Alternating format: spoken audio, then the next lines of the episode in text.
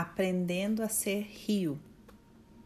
Nas constelações familiares, nós estudamos as consciências e o quanto, a partir das consciências, muitas vezes ficamos em referenciais de separação a partir dos valores do nosso clã que nos fazem nos sentir certos e melhores do que aqueles que têm valores diferentes do nosso. São limitações da consciência muito presentes nessa consciência arcaica, nessa consciência de clã que coloca família contra família, raça contra outras raças, país contra outro país, religião contra outra religião, um time de futebol contra outro time de futebol.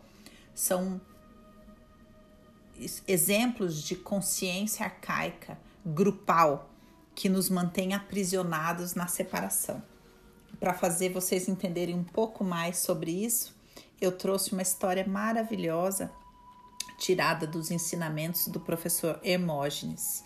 Ele conta o seguinte: um rio de planície, cheio de soberba, disse a um rio de planalto: Eu sou tranquilo, largo, sereno e profundo.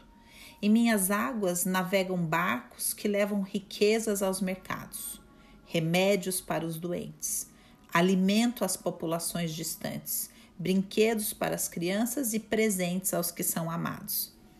Já o rio das terras altas, agitado e sonoro, rápido e cheio de força, por sua vez respondeu: Pouco importa ser navegável ou não é da permanente inquietude das minhas águas, dos desníveis do meu leito, das quedas e corredeiras que os homens tiram energia para mover fábricas, criar riquezas e iluminar cidades.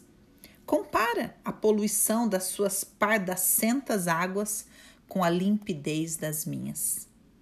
Um sábio que por ali passava, escutando o diálogo, compadecido de tanta ilusão e arrogância, resolveu interferir com sua misericórdia, falando assim: Como são tolos vocês! Supõem que são diferentes? Não sabem que um é o outro? Discutem somente porque ainda não descobriram que não existem rios diferentes, mas um único rio. Renunciem à soberba, filha da ilusão cessem a discussão, continuem cada um a cumprir individualmente o papel que tem a desempenhar, que são missões igualmente importantes, sem esquecer, no entanto, que são um único e mesmo rio, nascidos juntos e destinados a juntos emergir no mar. Que linda essa história! que nos mostra exatamente o processo de expansão da consciência arcaica para a consciência espiritual.